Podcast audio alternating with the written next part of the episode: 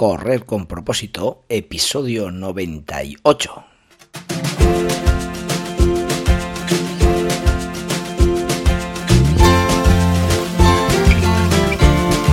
Amigos y amigas que me estáis escuchando, bienvenidos y bienvenidas a Correr con propósito, el programa, el podcast en el que hablamos de todos esos atletas, entrenamientos, competiciones y noticias del mundillo del corredor, del corredor popular, de las zapatillas que te vas a calzar, de los pulsómetros que debes llevar, de los ritmos que te gustaría marcar, de todo lo que a ti te gustaría hablar, con tal que sea de correr. Podemos hablar de todo lo que queráis. Esto es Correr con propósito. ¿Qué pensáis cuando veis un corredor profesional en la tele? Un fenómeno de la naturaleza que, que muchas veces eh, vemos y que decimos, madre mía, ¿cómo corre este tío, esta chica?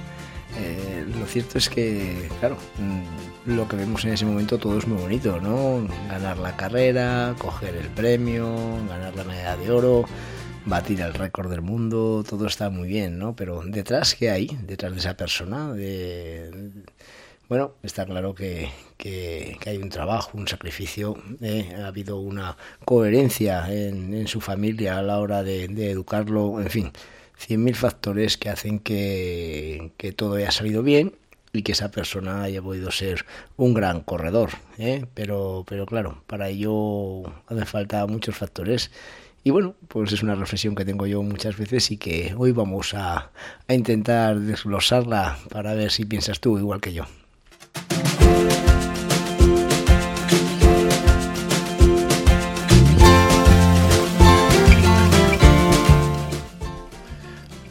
Hoy es martes, día 6 de septiembre, eh, y este programa lo vamos a dedicar a todos esos niños y niñas que, dentro de poco van a empezar el colegio, eh, después de unos largos meses de verano que han disfrutado a tope. Pues bueno, mañana empiezan sus clases, mañana, pasado, en algunos días a lo mejor incluso el lunes, pero bueno, ¿eh? dentro de poco empiezan sus clases y este programa se lo vamos a dedicar a ellos para que se lo tomen de la mejor manera posible y sepan que, que bueno, que es una una bendición el que puedan ir a estudiar, que no todos los niños lo pueden hacer, así que nada, que disfruten, aunque el primer día se les haga un poco largo.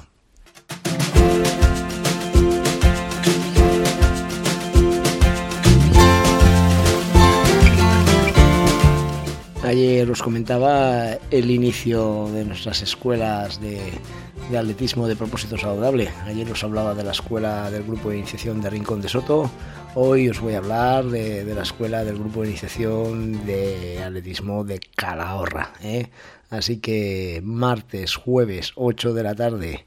Eh, el lugar de quedada es donde la Plaza Víctimas del Terrorismo, donde la bandera en Calahorra. Así que nada, si te animas a correr con nosotros, encantado de la vida, de conocerte, de que te unas a nuestro grupo, un grupo, ¿qué te voy a decir yo? Pues maravilloso, un grupo de personas que, que te hacen sentirte como en casa y que seguro que, te van a hacer sentir que, que, el atletismo es mucho más que hacer deporte y que la sociabilidad entre las personas también es algo que, que es importante y que aquí lo vas a conseguir. Así que nada, si quieres empezar a correr, en Calahorra, martes, jueves, 8 de la tarde.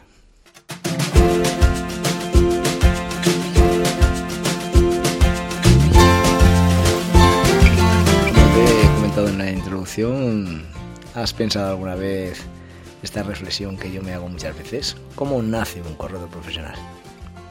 Eh, pues bueno, no sé la verdad que dónde me, dónde me sale esta reflexión, pero realmente eh, mi mentalidad, pues eh, como corredor que soy desde los nueve añitos, ha sido siempre de ser atleta profesional.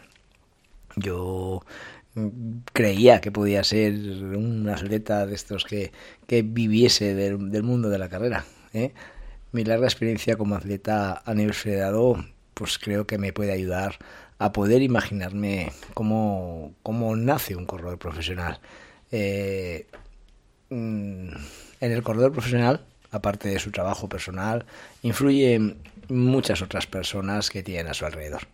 El carácter mm, de este tipo de personas tiene que ser un carácter fuerte. Pues para conseguir estas metas eh, que un profesional se propone, debe tener un compromiso muy serio en su trabajo, siendo responsable y muy disciplinado. Siempre se dice que, quien algo quiere, algo le cuesta. Y por tanto, el corredor que quiere y realmente, eh, por sus cualidades físicas, puede vivir de ello, lo tiene que tener grabado a fuego. En el nacimiento Mm, de ese hipotético corredor profesional, su fase de crecimiento va a ser como el de todas las personas y por tanto tiene que enfrentarse a situaciones que va a tener que decidir.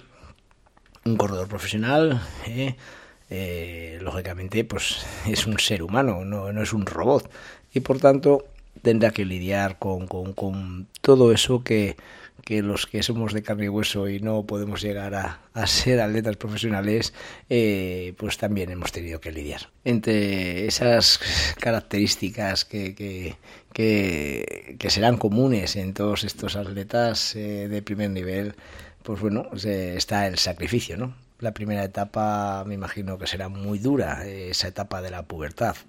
Eh, se deberá sacrificar a la hora de hacer lo que muchos amigos y amigas de su cuadrilla hacen. Y ya sabéis a lo que me refiero. Si un chico o chica bien asesorado eh, por su entrenador le dice que tiene condiciones para poder intentar ser profesional, tendrá que ser consciente de lo que supone esto, ¿no?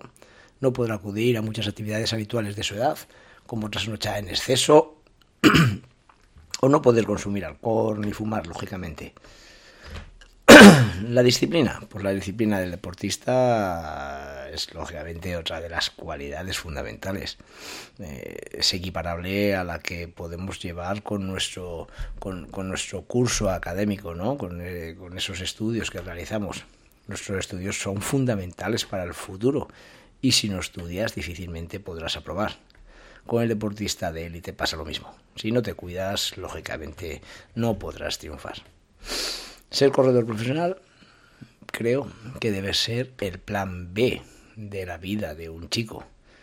Mm, y que quede muy claro esto que voy a decir. Un corredor joven con una gran proyección, por muy muy bueno que sean las miembros eh, de ese atleta, nunca debe tener como plan A el vivir de altismo, ya que este debe ser tajantemente su plan B.